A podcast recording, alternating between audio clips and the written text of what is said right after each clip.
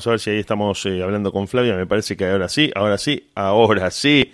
Atento, atento, atento. Estamos en vivo. ¿Me escuchás? Te escucho perfectamente, fuerte, claro, como si fuera Maika Migorena en la publicidad noventosa del Magnier, te escucho. ¿Te acordás que ¿Cómo va? tenía la posibilidad de escuchar un, un alfiler en la, en la habitación de al lado, ¿te acordás? Sí. Con el, Sí, sí. con el Magnier, el famoso audífono que nunca se comprobó si realmente era así, porque la gente lo usaba para estudiar. ¿Te acordás que el muchacho también miraba fútbol americano y la nena no podía estudiar porque estaba muy fuerte el televisor? Entonces él se ponía el Magnier y ella decía, bueno, ahora sí puedo hacer la tarea. Fu- Fuerte y claro, sí, sí. Es la, la publicidad que lo, que lo lleva al estrellato mundial a Maika Migorena. Ah, mira, no sabía eso. Ajá. No, en realidad, bueno, no sé si estrellato mundial, me parece que exageré con eso. Se hizo conocido a nivel a nivel nacional con esa publicidad Claro. y también estoy exagerando. A nivel nacional no, lo, lo conoció un amigo que tenía un contacto en Telefe y ahí empezó a trabajar en realidad y después se hizo conocido con los exitosos Pels, en realidad. Por el Magni, Ah, por el claro. Magni no lo conocía nadie, en realidad lo conocieron después. Me parece que sobredimensioné el poder del, del audífono mágico. Pero bueno, Está bien. Está bien, está bien. Lo importante me parece que sí es como esta cuestión, ¿no? Cuando, cuando un producto es, es efectiva la, la, la publicidad, cómo llega, ¿no? Fíjate la cantidad de años que han pasado y uno se acuerda de esa publicidad. Y eh, yo creo que el éxito, sí, no hay publicidad mala, es como decís vos, la publicidad mala no existe porque lo importante es que la gente hable. Por, por lo buena que es o por lo mala que es. A mí particularmente me dejó traumado. No puedo olvidarme de Maika Migorena con el Magnier diciendo que escuchaba el alfiler. Porque yo después trataba de hacer fuerza para escuchar cosas lejísimos y digo, che, no escucho nada, me estaré quedando sordo. No, era que Maika Migorena mentía. Ahí me di cuenta. Era todo mentira. Claro. Y además- claro, claro, una exageración. Claro, exactamente. Estaba muy exagerado, como siempre hace la publicidad. Y en esa misma publicidad, en ese mismo aviso, que era de Sprayet, porque todo lo podías comprar por teléfono, ¿te acordás? Si no llamabas en el momento, eh, te lo perdías. Era como una promoción así, prendida a fuego, que era ahora, en este momento, llame ya. Y además, siempre, Sí. con cualquier cosa, si vos llamabas dentro de la primera media hora, te venía un set de tuppers.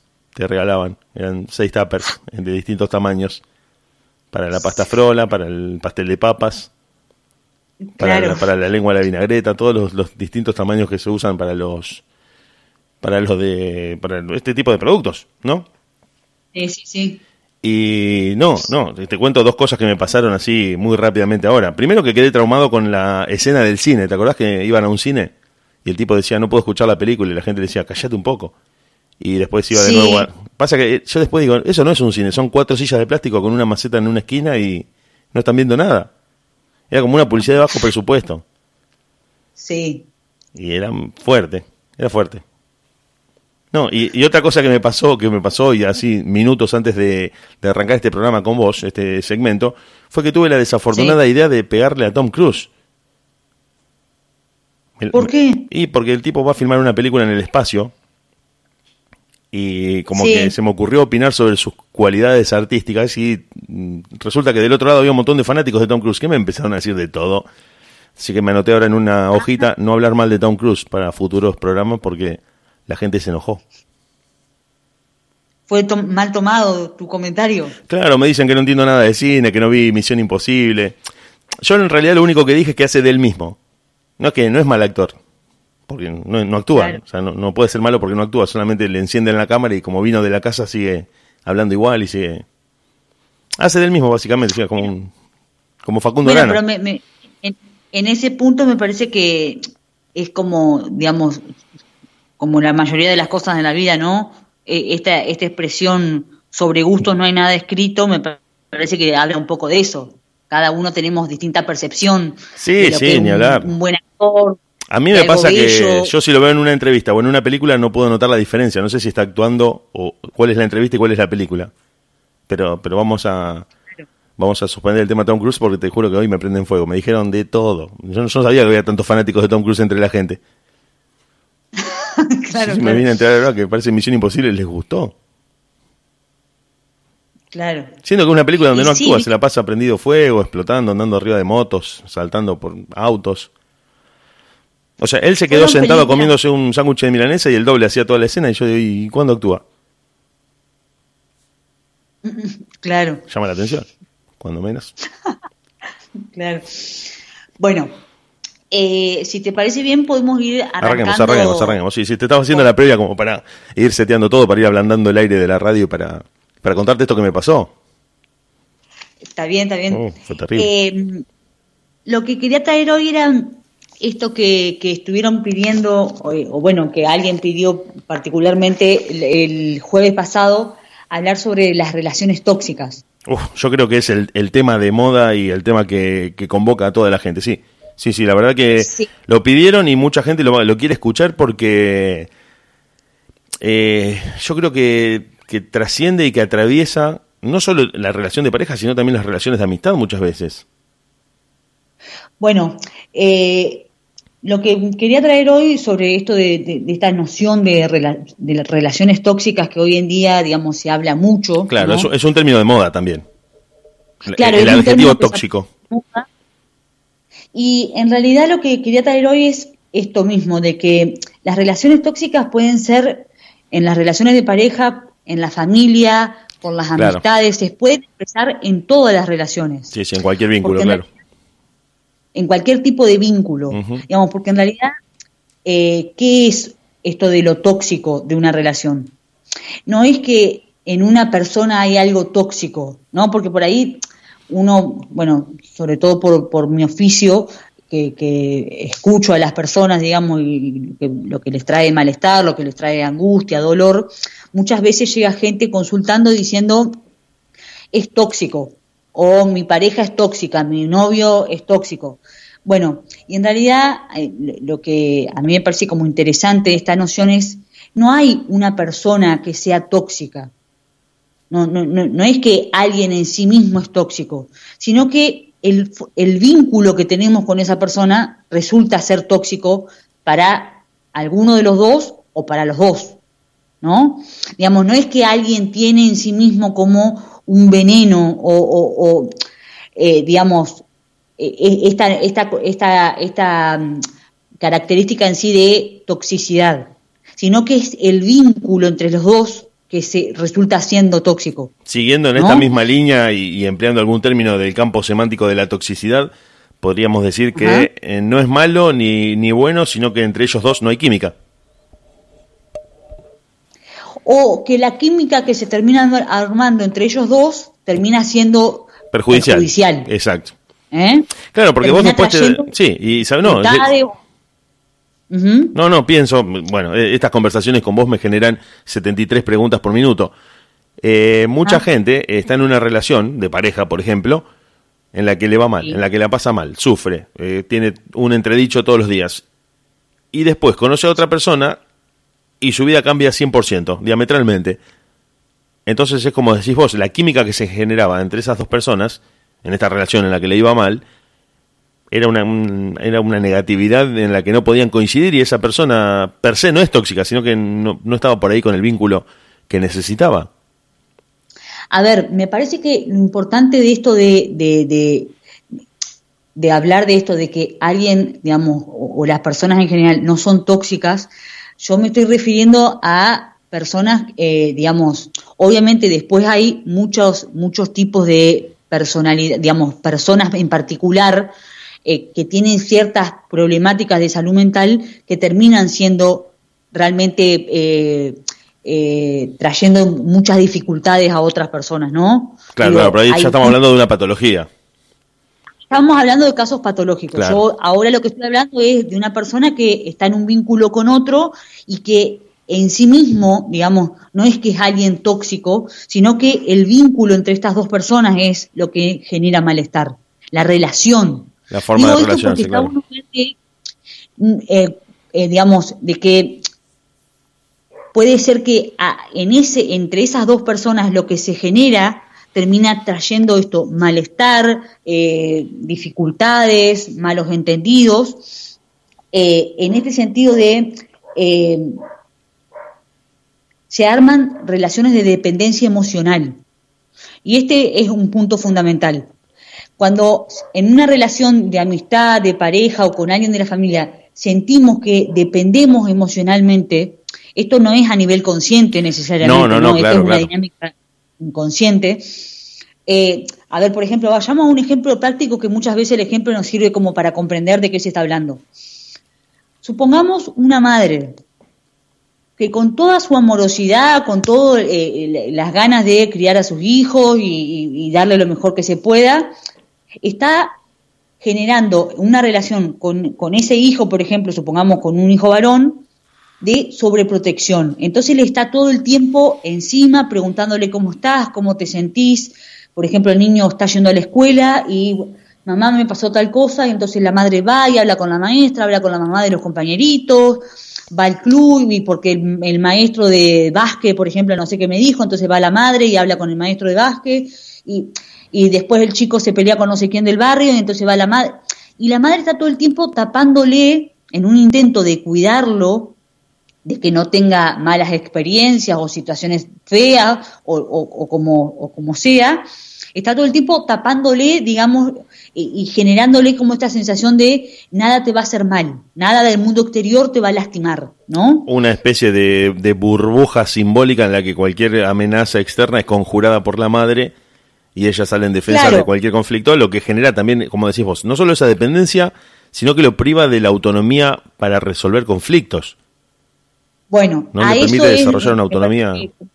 Sí, te digo porque me, me gusta la situación que estás describiendo y bueno, no me gusta la autorreferencia, pero me tocó vivirla. O sea, justo el ejemplo que citaste lo viví muchas veces. Eh, no, porque mi mamá haya salido en defensa mía cuando era estudiante, sino más bien todo lo contrario. Nosotros somos de una generación en la que vos te, autocensurabas porque te sacabas un uno en la escuela y ya sabías que ibas derecho a la pieza y no salías hasta el próximo apocalipsis zombie. Sino que me pasó del otro lado, de recibir a padres que venían a hacerme un planteo o alguna cuestión porque el hijo había salido mal en un examen, por ejemplo. Y me preguntaban si yo tenía alguna cuestión personal con su hijo o con su hija. Yo simplemente respondía, digo, no, eh, no estudió. eso, responde todo. Si hubiera estudiado, la nota era otra y, bueno, se generaba todo un entredicho donde se pensaba que era un ataque dirigido a, su hijo, dirigido a su hija. Le digo, no, no, no hay ninguna organización secreta que esté conspirando contra su hijo. Le digo, simplemente que no se sienta y no lee. es mucho más simple de lo que usted piensa y generando después, bueno, un montón de entredichos con compañeros, con vecinos y demás, pensando que todo el pueblo o toda la ciudad estaba en contra de su hijo. No, le digo, a menos que sea un, doble espía o un espía soviético, le digo, nadie, nadie se, se junta en una casa a ver qué le van a hacer a su hijo. Claro, pero me parece que el punto es esta, esta, esta mujer, digamos, este ejemplo que estoy dando, ¿no? De esta madre sobreprotectora. ¿Qué es lo que termina generando? Un hijo que no se puede, eh, esto que decíamos, ¿no? No, no, no termina de armar por sí solo, a niveles de experiencias personales, herramientas para poder defenderse de cosas que vamos a transitar todos, digamos, en nuestra vida, ¿no? Las, frustraciones, digamos esto, prepararte para ir a rendir un examen y salir mal, y bueno, sí, no está bueno, no, te, no, no, no es una experiencia que uno diga, ay, salto de alegría, pero también es necesario transitarla para poder aprender a, bueno, esto, de las frustraciones de la vida misma, ¿no? Nunca a nadie le sale todo perfecto de una.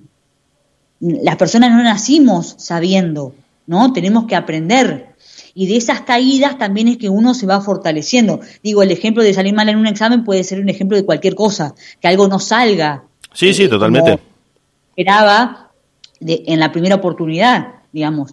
Es, entonces, me parece que en este intento de, eh, o sea, de, garantizarle como el bienestar al hijo, lo que se termina logrando es, digamos, esto de los padres sobreprotectores, lo que termina logrando es un hijo que no tiene, digamos, elementos para eh, soportar los vaivenes de la vida, ¿no? las frustraciones, las pequeñas esto, cosas que no salen como uno las esperaba, y entonces lo que termina pasando son hijos que, por ejemplo, después uno escucha de, eh, no sé, o, las parejas o ellos mismos vienen a una consulta eh, y uno se puede encontrar, por ejemplo, con una mujer que te que diga, teniendo, por ejemplo, no sé, 40 años, eh, cuando estamos por ir a dar una vuelta o salir con mi marido, tiene que pasar primero por la casa de su mamá a saludarla a ver cómo está.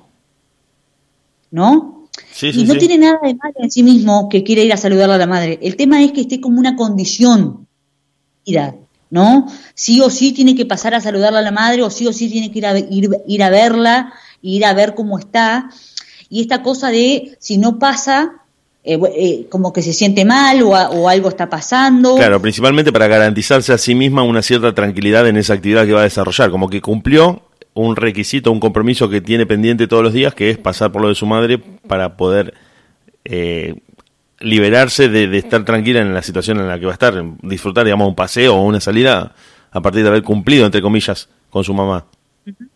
Y entonces, en, esto, en esta cuestión, digo, de ir viendo cómo son los vínculos los que se vuelven tóxicos, siempre lo que tenemos que, digamos, ver eh, desde, desde, el aporte que hace, que puede hacer la psicología, ¿no? O esto eh, es el, el, poder comprender que eso, ese vínculo que uno reproduce hoy en la vida adulta, fue lo que uno también percibió en su infancia. Durante años y a partir de experiencias repetidas infinitamente.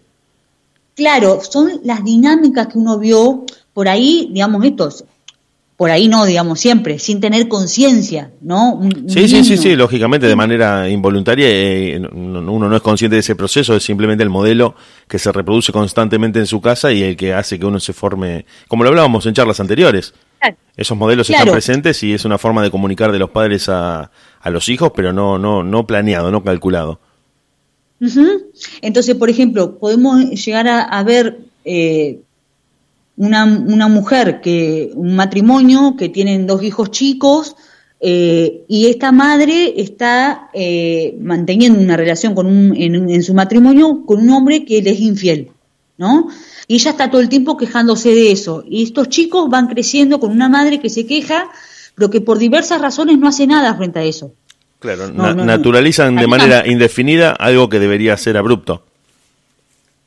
Claro, o que, o que por lo menos, digamos, a ver esto, sostienen el tiempo, quejándose, entonces tienen una madre que se queja, que, que, que está angustiada, que le genera malestar, que le genera bronca, que le genera enojo, que se queja, que se los hace saber, pero a la vez no, no se mueve de ese lugar, sigue sosteniendo esa dinámica eh, así por años. Entonces, ¿eso qué es lo que puede traer como, como correlato, digamos? Que el hijo varón, cuando crezca y salga él al mundo a hacer sus propias experiencias y a empezar a, crecer, digamos, como hombre, también haga lo mismo, también sea una persona que tienda a la infidelidad, que tienda a mantener, digamos, relaciones paralelas, aparte de su relación como formal, y puede ser que también tenga efectos en su hija que haga lo contrario o que también haga lo mismo. Esto, digamos, a ver, lo que quiero aclarar es, esto no es para traer sensación de culpa ni de responsabilidad, ni mucho menos, es para poder ir comprendiendo. Sí, sí, sí, es una forma a veces de visualizar y de tomar conciencia de muchas cosas que nos pasan a nivel inconsciente y que tienen que ver con la dinámica de todas las personas. No es algo que uno hace mal o, está, o hace bien, o está sujeto a un juicio. Es simplemente algo que pasa, que nos pasa a todos, todos eh, que copiamos ese modelo que se reproduce en nuestras casas y, como decís vos, o lo repetimos o por este afán de los hijos de ir en contra de los padres, lo, lo combatimos con la actitud exactamente opuesta como respuesta a esto que vimos durante tanto tiempo en nuestra casa. Claro, el tema es que esto de ir en contra o hacer lo mismo nunca es desde una, de desde una eh, cuestión consciente. No, no, no, no, lógicamente. Son cuestiones, digamos, dinámicas que eh, funcionan de, modo inconsciente. Uno después de adulto lo que puede hacer es ir recordando, ah, sí, mi mamá decía tal cosa, mi papá hacía tal otra, o recordar ciertas dinámicas, pero en realidad eso, eso que uno percibió eh, se ve reflejado a nivel inconsciente. Sí, ¿eh? sí, sí, sí, claro, claro, claro. Bien. Y después, otro, otra cuestión, digamos, también que podemos ir viendo es, por ejemplo, eh, una, una familia también, ¿no? digamos esto, una madre que se queda sola con los hijos, ¿no? Porque el marido se fue, porque el marido falleció, porque el marido, o sea, no sé, se separaron y frente a la crianza de sus hijos esa mujer queda sola. Siente, digamos, que tal vez el marido está presente, pero ella se siente totalmente sola en la crianza de los hijos. Entonces muchas veces también lo que pasa es que esta mujer termina proyectando en sus hijos esta ausencia del marido, ¿no? Bien, sí, sí. Una ausencia real, porque realmente ese hombre ya no está, o una ausencia simbólica, digamos, ella se, se siente sola. Claro. Siente que este hombre, digamos, no, no, no, no, no interfiere de ninguna manera en la crianza de los hijos. Entonces, ahí pasa mucho esto que decía, ¿no? De, de, este muchacho que ya creció, que tiene 40, 40 y algo de años, y necesita llamarla todas las nochecitas a la mamá para ver cómo está. Que no está ni bien ni mal, el tema es desde dónde lo hace. Porque vos podés querer llamar todos los días a tus padres y preguntarle cómo están, y está fantástico. El tema es desde qué lugar lo estás haciendo. Si lo haces porque tenés ganas de saber cómo están, y si no lo haces no pasa nada, o si lo haces porque dependés emocionalmente y porque sentís que una parte de tu ser necesita. Eh, ¿Se entiende lo que digo? Se entiende perfectamente y me quedé pensando en algo, por eso me, quedé así como recalculando el GPS. Digo, vamos a, vamos a suponer el caso hipotético, que vos necesitas eh, llamar a tus viejos o preguntarles cómo están todos los días. Si eso te genera a vos un conflicto con tu pareja porque lo haces cada vez que están por salir, o no hay una gran diferencia entre hacerlo sin que tu pareja lo sepa y en presencia de tu pareja? Como para no generar malestar, digo. Sí. O sea, si lo haces cinco minutos antes de ir al cine, es medio rompe. Puedes llamarlo a las cinco de la tarde, no sé. Me parece también es, como poder ir registrando esta cuestión de el, el, el depender emocionalmente, o sea, porque esto qué, qué quiere decir, que es alguien que ha podido irse de la casa de sus padres, ha podido tal vez sostener un trabajo, puede sostener una relación de pareja, pero de algún, en algún punto sigue dependiendo emocionalmente de sus padres. Una cosa es depender emocionalmente de nuestros padres y otra cosa es quererlos y estar al tanto de cómo están. Sí, sí, bueno, creo que son cosas totalmente distintas, aunque muchas veces se mezcla en forma de justificación de decir, no, yo los llamo todos los días y hablo todos los días con ellos porque los quiero, porque son mis padres. Creo que nadie lo está discutiendo a eso en realidad. Nunca está puesto en duda si los querés o no. Porque tampoco es algo que se elige, son las personas con las que uno creció y es inevitable generar un vínculo.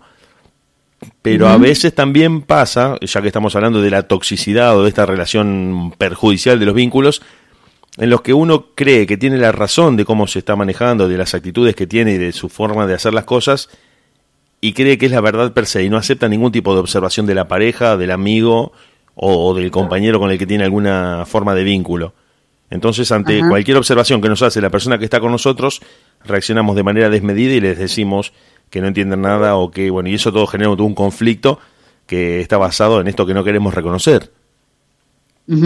Bueno, eso, eso puede ser un, buen indicador, digamos, cuando uno no puede hacer ninguna pregunta sobre eso que hace, es porque es una cuestión como compulsiva, ¿no? O sea, esto necesito sí o sí hacerlo. Bueno, ahí sería interesante como poner un signo de pregunta y decir, bueno, a ver, ¿qué me está pasando con esto? ¿No? Eh, entonces veníamos hablando ¿no? de, esta, de esta mujer que queda sola criando a sus hijos y que proyecta, digamos, sobre el hijo varón este, este hombre que no tiene a su lado. Entonces pasa esto de el hijo se va, hace su vida y todo, pero sigue dependiendo emocionalmente, digamos, sigue atado a ese vínculo con su madre. Y esto también en las hijas mujeres puede traer consecuencias, por ejemplo, tener problemáticas con la alimentación, ¿no? Digamos, una, una madre sobreprotectora, una madre que, que, que, que insiste, que está como esto controladoramente muy encima de su hija, genera, terminando, digamos, se terminan generando vínculos de amor-odio y de necesitar como despegarse, tal vez de alguna manera violenta, ¿no? Y, claro, a partir de un conflicto, no, de manera progresiva, sino a partir de una situación conflictiva. Claro. Para despegarse.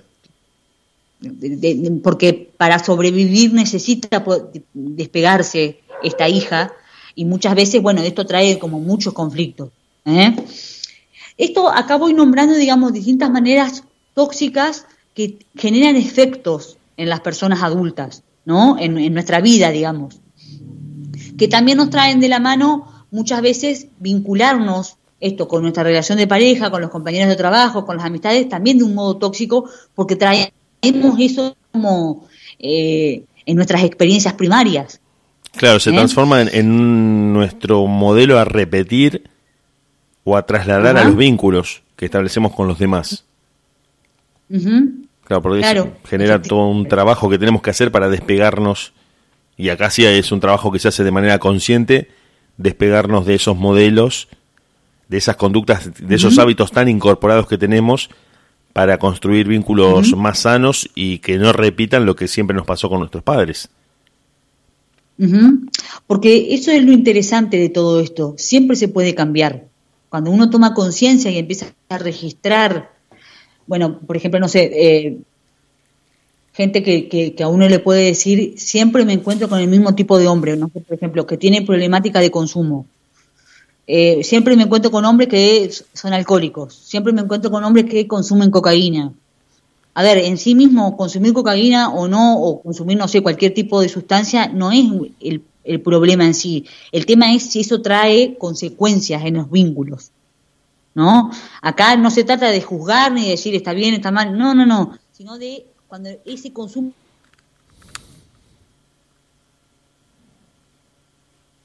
Me parece que se nos cortó la comunicación con Flavia. ¿O estás ahí? ¿Estás ahí, Flavia? Sí, sí, ¿me ah. escuchás? Sí, sí, ahora te escucho. Se había silenciado por un momentito la comunicación. Ajá. Pero no, pero estamos, en la eh, misma línea y estabas diciendo que sí, eh, los hábitos o alguna adicción que tenga la persona no son en sí malas y no la, no la estamos jugando, sino que pueden traer problemas a la pareja y ahí es donde empieza a importar. Claro, puede traer consecuencias en los vínculos, en cualquier vínculo. Puede traer consecuencias, digamos, que la persona empieza a no poder eh, sostener el trabajo, que empieza a llegar tarde, que empiece a, a, llegar de alguna manera como que no está en condiciones de estar trabajando, o empieza a tener dificultades económicas porque se gasta todo el sueldo en el consumo, o eh, empieza a tener problemáticas con la pareja porque eh, necesita salir eh, o, llegar a, horas como muy tardías o, necesita juntarse con ciertas amistades todo el tiempo, digamos, diferentes conductas que ahí se empieza a volver con una problemática. en realidad y, no y también ante los planteos de una pareja que, que manifiesta su inquietud frente a esta situación, no querer cambiar ni modificar ningún hábito. Porque si vos a ver cómo sería eso. Vos estás con alguien, vamos a suponer, una persona está con otra persona, para no para no hacer un estereotipo. Eh, uno de los dos consume y tiene bueno horarios muy erráticos, mm, está faltando al trabajo y está mm, como siendo bastante irresponsable con las cosas esenciales. La otra persona, la persona que está con este con esta persona que tiene problemas de consumo, manifiesta su inquietud frente a esto que está pasando y la persona que consume se, se muestra intransigente y no dispuesta ni a dialogar ni a negociar esta situación para ver si se puede cambiar, creyendo que es eh, dueño de una verdad o que está correcto lo que está haciendo y, y no, no, no, le importa ceder, no tiene intenciones de ceder para mejorar esto que se le está planteando. Claro, el tema es que acá viene como una parte fundamental, ¿no? Muchas veces, eh, digamos, creemos que la persona que tiene alguna alguna problemática de consumo es porque quiere, ¿no? Sí, eso, eso está muy, muy extendido, está muy extendido ese, ese juicio. Y en realidad, la, la, persona que tiene alguna problemática de consumo, algún consumo, digamos, esto excesivo, ¿no? No lo puede manejar. Una adicción es una problemática de salud. Eh, digamos, hay todo un trasfondo, digamos, esto inconsciente, que lo lleva a la persona a seguir consumiendo más allá que sepa que le trae consecuencias con la pareja, que le trae consecuencias en el trabajo, que tal vez está gastando todo el sueldo, no sé, en, cualquier tipo de, consumo. Puede ser alguien que vaya al casino y se juega todo el, todo el sueldo, alguien que compre compulsivamente, digamos, hay distintos tipos de adicciones a, los juegos. Bueno, eh, eh, justamente, eh, la verdad que están, estás tirando unos temas que son apasionantes porque muchas veces el estereotipo del consumo se reduce a sustancias eh, tóxicas, justamente, que uno ingiere. Y otro tipo de adicciones no son registradas socialmente como verdaderas adicciones.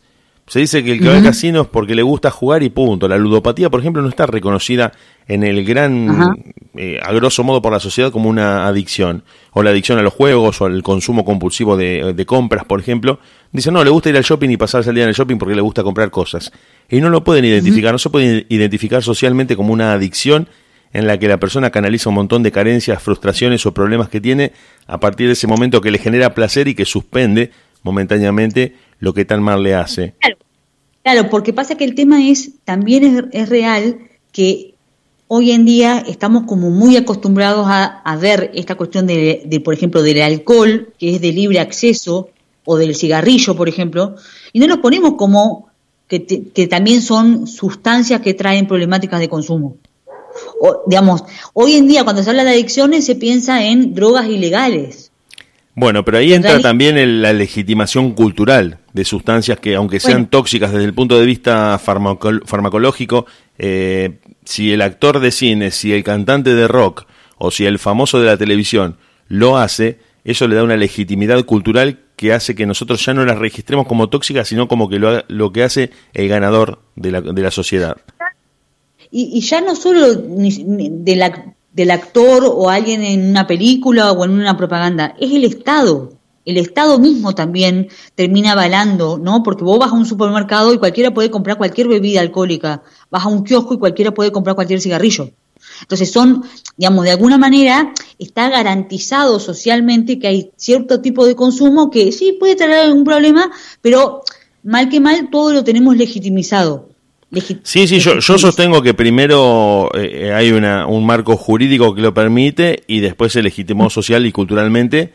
Eh, bueno, pero esto mm. está estudiado del contrato que se celebra a principios del siglo XX entre las tabacaleras y los estudios cinematográficos de Hollywood para que el actor principal en la escena culminante de la película se prendiera un pucho, el vaquero que terminaba la faena del día, el soldado que volvía de la guerra, o el actor que tenía a la chica más linda de la película, se prendía un, cigarrillo en el momento culminante en el que todo el mundo estaba mirando la película, y de esa manera alentaba el consumo justamente para proyectar y transformarse en él a partir de consumir la misma marca de cigarrillos.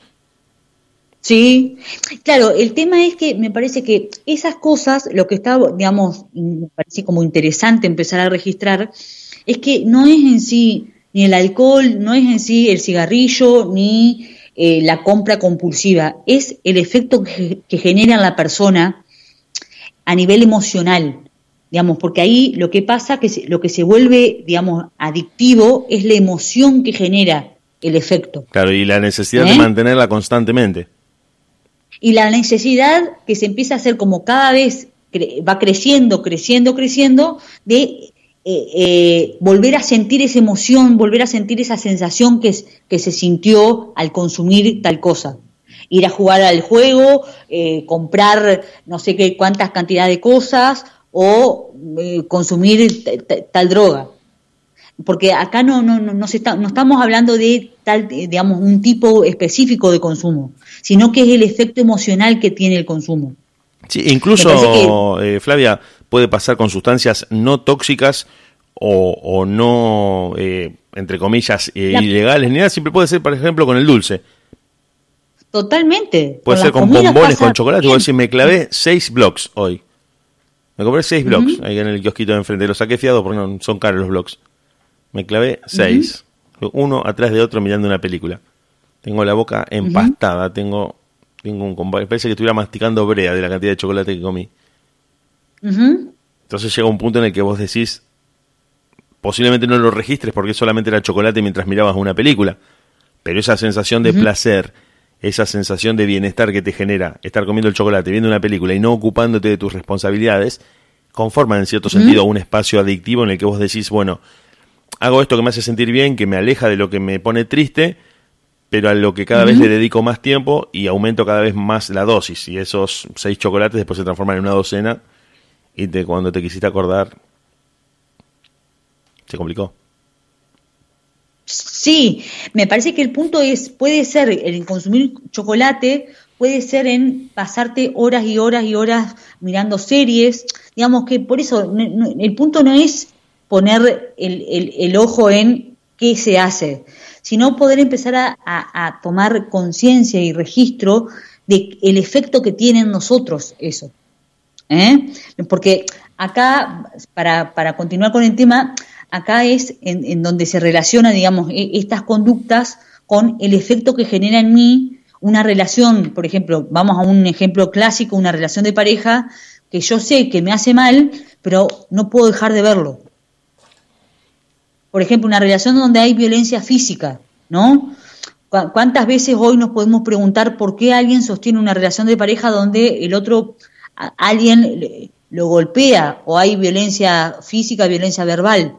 Bueno, porque genera una adicción el tipo de vínculo, nos genera una adicción emocional. O sea, porque cuando estamos en un vínculo que tenemos cierta dinámica, se nos generan ciertas emociones, ciertas, sensaciones que no están buenas, que no son lindas, que me, hacen sentir mal, pues no puedo dejar de reproducirlas. Entonces, me parece que como mensaje, digamos, como importante a dar en esto es, si a vos te pasa, por ejemplo, eh, vos hace un ratito nombrabas una relación de pareja que se termina y después la persona puede construir otra relación donde se siente completamente diferente. Bueno, eso es una opción. Pero también puede pasar que alguien termine una relación de pareja donde se sentía muy mal, donde se sentía maltratado, tal vez humillado, tal vez denigrado, termina esa relación y si no se hace ningún trabajo con eso de pregunta de qué me pasa a mí, por qué tengo este tipo de vínculo o para qué tengo este tipo de vínculo, puedo tener el 99% de posibilidades de encontrarme con un tipo de vínculo muy parecido a ese.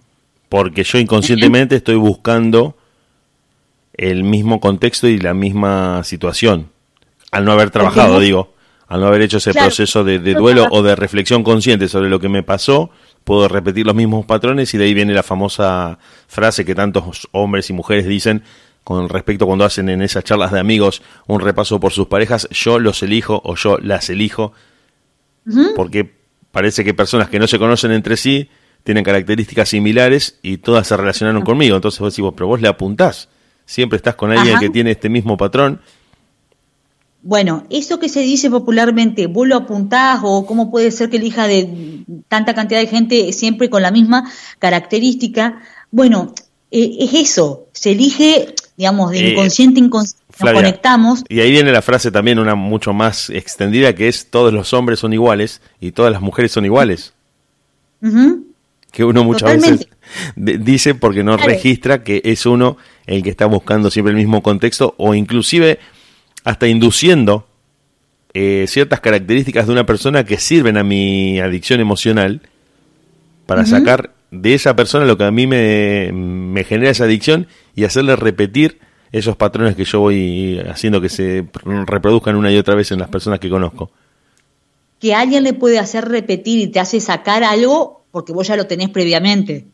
Claro, sí, sí, sí, sí, eh, digamos, nadie te puede sacar lo que vos no, no, con lo que vos no contás. ¿no? no, nadie puede hacernos aparecer emociones o sensaciones o manera de manejarnos si nosotros no la tenemos previamente en nuestro interior. Claro, pero sí exacerbarlas y sí, sí. exacerbarlas o potenciarlas de, de, acuerdo a esas necesidades que tiene la persona, me parece. Que por ahí están en vos, que vos no las registrás que las tenés, pero esa persona logra sacar de las. Es como cuando te dicen, no, este amigo que tengo saca lo peor de mí. Bueno, ya está eso pero él tiene la posibilidad de tocar los resortes exactos para que salga. Ahí la pregunta va a ser para las dos partes por lo mismo.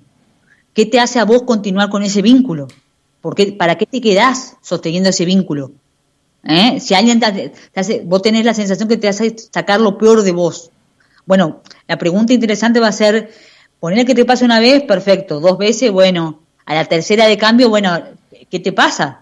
Claro, claro, claro. En ese digo, lo que está bueno es uno empezar a preguntarse, nunca es casual con las personas con las que nos cruzamos, nunca. Ni una vez, ni con las personas que tenemos relaciones de pareja eh, años y años, ni con las personas que tenemos amistades. Nunca son casuales. Entonces, lo que está bueno, digamos, como poder empezar a registrar es esto. Si te pasó una vez, bueno, puede ser que la circunstancia de la vida me pasó. Si ya te pasa dos veces, bueno, ya empecemos a abrir los ojos. Si te pasa tres, bueno, la vida te está presentando una y otra vez circunstancias, no para repetir, sino para que vos puedas empezar a elaborar, ¿no? Y comprender.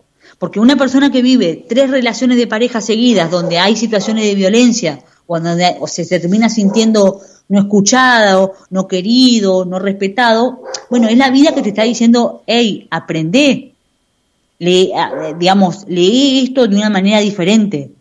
Y ahí es que se da el, proceso, digamos, de esto, de, de, autoconocimiento o de indagación personal, donde uno puede decir, bueno, a ver, paro la moto, detengo un poco la cosa y me empiezo a poder preguntar, ¿para qué elijo yo estas personas que tienen estas características? ¿Qué, qué, qué, qué, qué necesito ver? Claro, ahí es donde empieza el trabajo consciente, claro, está buenísimo porque te suma muchísimo y te ayuda a ver un montón de cosas que uno a veces hace eh, de manera automática repitiendo ciertos hábitos y que, como decís vos, no registra y que cuando paras la pelota y decís, como dijiste recién, bueno, ¿qué estoy haciendo? ¿Por qué me vinculo siempre con este tipo de personas? ¿Qué estoy buscando? Sí, y esta noción de que la vida no es que, que, quiere que nosotros seamos unos desgraciados y, vivamos mal.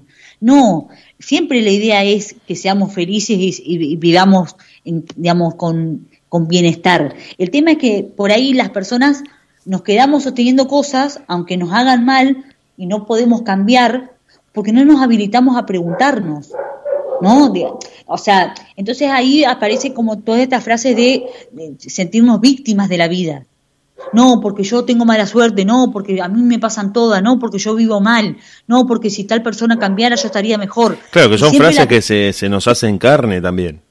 Porque uno termina eh, desviando la responsabilidad hacia factores externos de esa suerte que me persigue, de esa vida que se pone en contra mío y nunca me hago cargo de decir, no, pero para, ¿para qué estoy haciendo mal? ¿O cómo puedo cambiar esto que me pasa de cara a que no me pase más, de cara a, que, a estar un poco mejor, de cara a intentar que no me toque el mismo tipo de personas? Y esta cuestión de, digamos, de empezar a poder registrar de que nosotros somos responsables de la vida que tenemos. No es la vida que me trae tales circunstancias. La vida nos trae ciertas circunstancias, sí, estamos todos de acuerdo en eso. El tema es que uno tiene la responsabilidad de cómo se para frente a eso que pasa.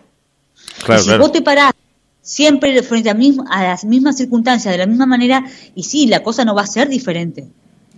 ¿Se entiende lo que digo? No, está clarísimo y creo que mucha gente eh, que está escuchando en este momento la radio va a coincidir con vos totalmente. Por eso esperan tanto tu columna de los jueves, Flavia, porque lo que estás diciendo, yo creo que estás poniendo en palabras y representando a partir de lo que decís un montón de situaciones puntuales que le están pasando a mucha gente que dicen, bueno, era por ahí, entonces sí. No es que todo me pasa a mí o que la gente se complota para que a mí me vaya mal. En realidad son situaciones que se me presentan como a cualquiera, con su propia dinámica, pero que donde tiene muchísima influencia cómo yo respondo a esas situaciones, cómo yo me paro, cómo me posiciono, diciendo, bueno, para, me pasó esto, ¿qué voy a hacer? ¿Cuál va a ser mi parte, mi eh, incidencia para que esto de cara al futuro no se repita o por lo menos eh, estar mejor armado, mejor parado la próxima vez que se presente? Sí, y me parece que importante, digamos, también esta cuestión de, de, la dependencia emocional, eh, en esto de ir, ir siendo como cada vez de tener registro, digamos, un registro mayor cada vez de cómo, cómo mi vida depende de las decisiones que voy tomando. Cuando tenemos estas sensaciones de dependencia emocional, por ejemplo, es una cuestión como muy clásica de eh, la gente que tiene hijos que haga el planteo de, no, cuando mis hijos estén bien yo voy a ser feliz. Cuando mis hijos tengan trabajo yo voy a estar tranquila. Cuando mi hija, eh, no sé qué, mejore la relación con el marido, yo voy a estar eh, plena. Y el tema es... Es siempre un futuro que no llega. Sí, y siempre es en relación a otro. Claro, claro, claro, desviando la responsabilidad que me corresponde a mí. Claro, obviamente si las personas que yo quiero están bien, yo, eh, digamos, tengo como ciertas condiciones dadas para yo también poder estar bien. Pero el tema es que ahí se entiende como una noción de amor. Si vos estás mal, entonces yo estoy mal porque te quiero. ¿Cómo voy a estar bien si vos estás mal? ¿Se entiende como el juego que se hace? Perfectamente, claro. Se, se supedita al bienestar de una persona el mío. Como decías vos recién, cuando mi hija solucione sus problemas con el marido, cuando mis hijos consigan trabajo, ahí yo voy a estar bien. Claro, y confundimos el amor con yo, no puedo estar bien si vos estás mal. Y en realidad, eh, eh, digamos, estamos errando, digamos, la, como la perspectiva ahí, porque suponemos que, entonces, si vos estás mal, yo estoy mal, es porque te quiero. Y en realidad, si yo puedo estar bien y puedo estar en mi eje y puedo estar, digamos, eh, con una sensación de, tranquilidad y desde ahí charlo con vos y me encuentro, te puedo ayudar también a bajar, a, escucharte, a ver qué estás necesitando, cómo te puedes sentir mejor. Si estamos los dos mal, porque bueno, yo tengo que estar mal porque vos estás mal, no, no puedo ayudarte, no puedo brindarte, digamos, un espacio tampoco de, de, tranquilidad, ni, ni, de pensar las cosas de otra perspectiva, ni nada. Y sí, pero claro, está buenísimo lo que estás diciendo porque esta especie de, no sé si la palabra corresponde, pero es como una, una culpa que genera que yo subordine mis emociones a las tuyas. Entonces, yo no me puedo sentir bien ni estar contento porque vos estás mal. Tengo que sentirme mal porque dependo de vos para estar bien. Entonces, cuando vos estés bien, cuando vos estés tranquila, cuando vos estés tranquilo, yo ahí voy a poder tener paz. Cuando en realidad está muy bueno lo último que dijiste, decir, bueno, vos estás mal, no, no, pero yo estoy contento, vení o, nos, conectamos, yo te, transmito un poco de mi bienestar, te ayudo a cortar, a despejar un poco ese bucle en el que estás y vos tratás de salir un poco y de sentirte un poquito mejor o por lo menos no tan mal. Perfecto, y ahí se da también otra, otra contraparte que es la codependencia emocional, porque acá eh, esto es como una, una situación en la que caemos mucho las personas. Si yo, a ver, a ver cómo, cómo lo puedo transmitir. Si yo hago, por ejemplo, no sé, eh, en una relación de, amistad o, con alguien de la familia, si yo estoy todo el tiempo pensando, voy a hacer y me desvivo por hacer cosas por el otro, cuando siento que el otro no se desvive de la misma manera por hacer cosas por mí, me frustro. Y digo, ah, pero mirá todo el esfuerzo que yo hice por vos y vos ahora te das el lujo de no hacer el esfuerzo por mí. ¿No? Claro, sí, sí, sí, es una perspectiva transaccional de las relaciones y de los vínculos. Hay una frase que da vueltas en las redes sociales donde mucha gente se arroga ese, ese lugar de superioridad que dice, mi problema es que yo espero que los demás hagan por mí lo que yo haría por ellos, por eso me siento triste. Primero que la gente es diferente a vos, no creo que los demás reaccionen, reaccionen exactamente como lo esperás. Y segundo, en algún caso, también nosotros vamos a, responder de una manera inesperada para el otro. Entonces, esa frase tiende a, otorgarle cierta superioridad al que la sostiene, diciendo que él responde siempre de la manera correcta cuando los demás no están a la altura de lo que él da. Y ese carácter transaccional me parece que eh, esconde una malicia, para mí por lo menos peligrosa. Decir, bueno, yo soy muy bueno con todo el mundo, pero como todo el mundo no es bueno conmigo, por eso yo me siento triste. Claro, el tema es, esconde, no sé si una malicia, pero esconde como una intencionalidad, ¿no?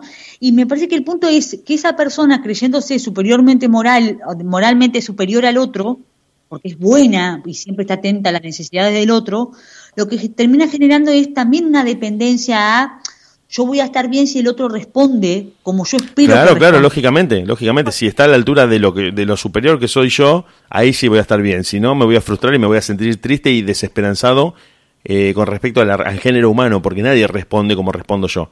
Y ese es mi problema. Mi problema es que yo soy muy bueno con todo el mundo, soy casi, te diría, perfecto, me estoy arrogando ese lugar de, de cuasi perfección, pero como los demás no responden a lo que soy yo, es por eso que me cuesta tanto vincularme con la gente. Claro, lo que, lo que hacemos sin darnos cuenta es sacarnos el poder y sacarle el poder que cada uno tiene al otro con eso. Porque me, me parece que, digamos, lo, lo, que hoy quería traer como, como reflexión al espacio es las personas, cada uno tenemos la posibilidad y las herramientas interiormente de estar eh, como en plenitud, me quiero decir, pero como de, depender de nosotros mismos para poder estar bien a cada momento. El tema es que cuando caemos en estas, en estas cuestiones de manipulación y de dependencia en los vínculos, creemos que dependemos del otro. Y ahí le estamos dando el poder al otro. Si vos me decís tal cosa, es como cuando alguien te dice, el día que me reciba voy a estar voy a ser feliz. Sí, le estamos dando el poder y también lo estamos cargando de la responsabilidad que nos toca a nosotros. Claro, o, el día que tenga este trabajo voy a estar feliz. Sí, vas a estar feliz, pero el tema es que esa felicidad dura un rato y después ya pasas a un próximo objetivo, porque la vida es así. O sea, la felicidad por lograr un objetivo dura un tiempo y está buenísima y está bárbara, pero después ya habilitamos otro, otro nuevo objetivo. El tema es cuando hacemos esos objetivos, el día que tal persona me diga tal cosa voy a ser feliz, le ponemos, cargamos al otro de todo un tinte de expectativas, de anhelos, de deseos, de un montón de cosas que el otro no tiene ni idea que yo lo estoy cargando, primeramente, y el otro puede con su vida más o menos, no va a poder también con las expectativas que yo le pongo. El otro no vino al mundo a hacerme feliz a mí, vino al mundo a vivir su vida. Ah, habría que hacer pasacalle con eso, Flavia. claro, pero está bueno verlo a eso. Habría que poner uno en cada esquina para que la gente se entere, porque muchas veces creemos eso de, no, esta persona no, no me da lo que yo le doy, esta persona al final no, no es lo que yo buscaba. No lo busques más. Sé feliz por tu propia cuenta y después transmití tu felicidad a los otros. No esperes que, no esperes que alguien te venga a traer la felicidad revelada desde una afuera. Trata de estar bien vos me parece que, que, el punto es, venimos como criados por, por nuestra familia y aparte por, por, el mensaje colectivo que se da constantemente, socialmente y todo, de esto de la media naranja, ¿no? Del otro me viene a completar, el otro me tiene que dar, el otro... Con los hijos, con la pareja, con las amistades. Y no, el otro no te tiene que dar nada. O sea, está bueno como compartir eh, y buscar como caminar juntos, ¿no?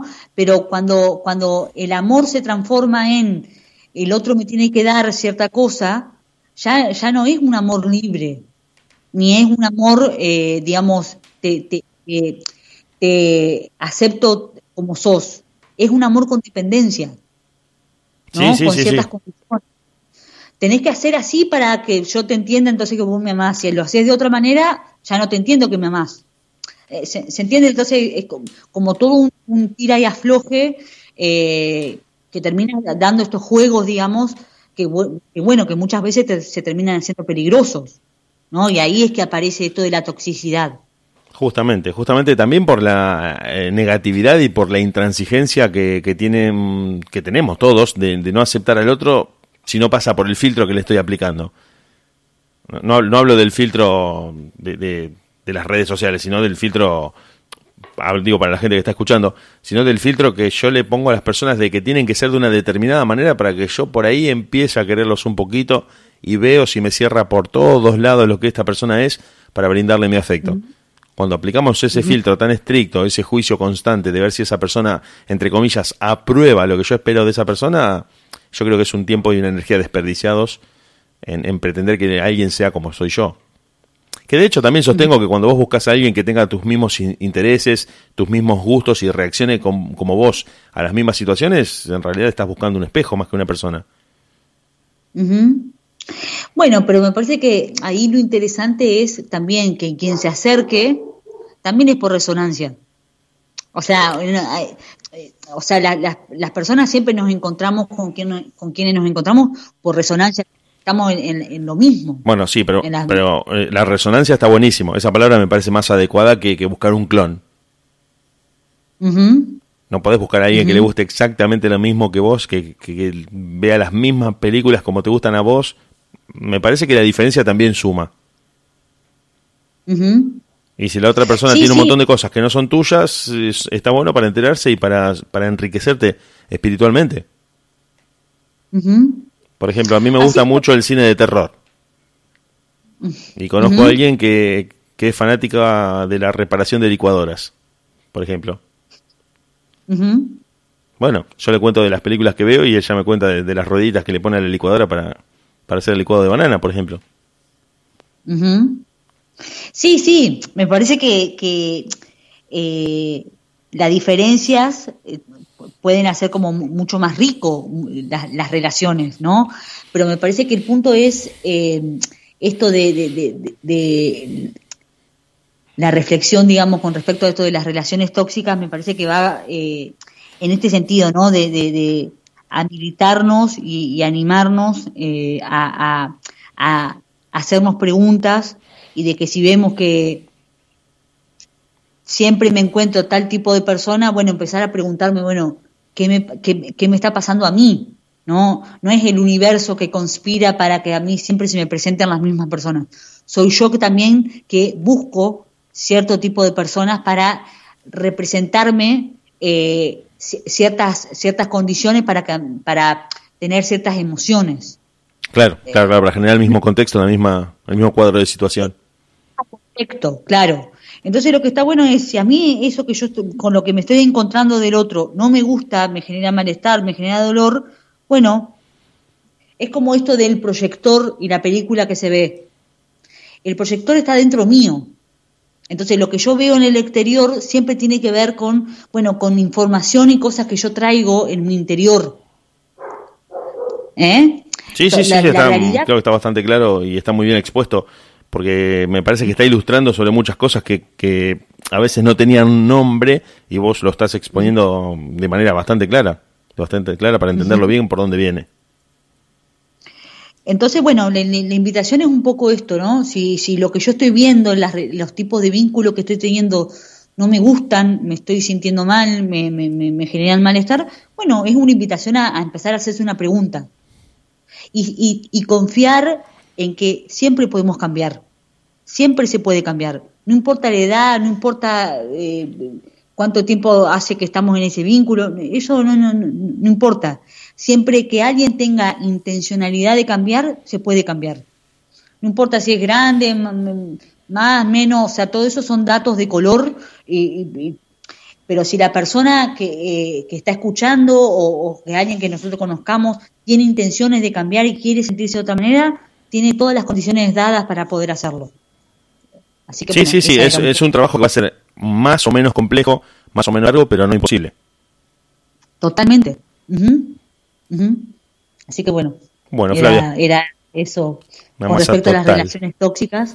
Eh, obviamente que es un tema que se puede seguir, digamos, ahondando de, por múltiples lugares, eh, pero es un poco como para, para empezar a hablar de estas cosas. Sí, sí, ¿Eh? inclusive te digo que hasta podríamos haber hecho hoy una parte 1 y, continuarlo el jueves que viene, porque yo creo que esto va a generar, ya mi WhatsApp se va a prender fuego, Flavio, me van a escribir todos, te van a hacer 50.000 preguntas con respecto a esto, porque mucha gente no se anima a salir al aire, no, no tiene muchas ganas de, de, hablar con nosotros al aire, porque bueno, lógicamente se sienten expuestos y les da muchísima vergüenza, pero me escriben y, me dicen, no, decirle a Flavia que hable de esto, preguntarle a Flavia de esto. Bueno, yo, yo se lo traslado, pero vamos, vamos haciendo por tiempo, le digo, porque tampoco es una columna semanal, o sea, no se emocionen tanto. Pero me parece que podemos hacer la parte 2 de, de las relaciones tóxicas y de lo que genera en nosotros, que es algo que nos atraviesa todo el tiempo y, y que hace que muchas veces nos preguntemos por qué pasan esas cosas, por qué, como decías vos, por qué siempre repetimos el mismo tipo de persona con el que nos encontramos. Pero sí, sí, sí, se puede cambiar y se puede trabajar de manera consciente para que esto por lo menos no se repita en el futuro. Totalmente. Y sí, sí, totalmente lo podemos eh, seguir eh, charlando el jueves que viene, porque obviamente hay muchísimos, eh, muchísimas aristas más para, para seguir profundizando, para seguir hablando. Eh, y bueno, obviamente decir lo mismo que, que, vengo diciendo. Estoy, digamos, este espacio está abierto a las preguntas, eh, a, que si quieren seguir planteando algún tema que les gustaría que escuchar. Que te escriban a tu página de Facebook, que es Flavia Pacífico, psicóloga, que te pueden encontrar ahí, que te pueden mandar un mensaje directo a través del chat del Messenger de Facebook y que todos los lunes a las 8 de la noche, si corregime si estoy bien, das tu mensaje semanal transmitiendo en vivo y después queda el videito alojado para que la gente lo pueda volver a ver si no lo vieron en ese momento. Totalmente. Sí, sí. Así que bueno, los, los, los espero por la página eh, y esto, si quieren mandar algún, eh, digamos, escribir eh, acá a la radio para, para algún tema que quieran escuchar, alguna pregunta, eh, este espacio está totalmente abierto, digamos, a, eso. Así que bueno. No, sí, por supuesto. Bueno, nosotros nos vamos a despedir, Flavia, porque ya llegamos al límite y nos vamos a ir escuchando un tema de Mike Amigorena haciendo el clásico de Sandro, Dame Fuego, ya que lo nombramos al bueno de Mike. Así que Dale. volvemos en un ratito. Nos vemos, Flavia. Gracias. Hasta luego. Chau, chau. Estoy vestido por Mancini. Y me vistió Ceci Nissen.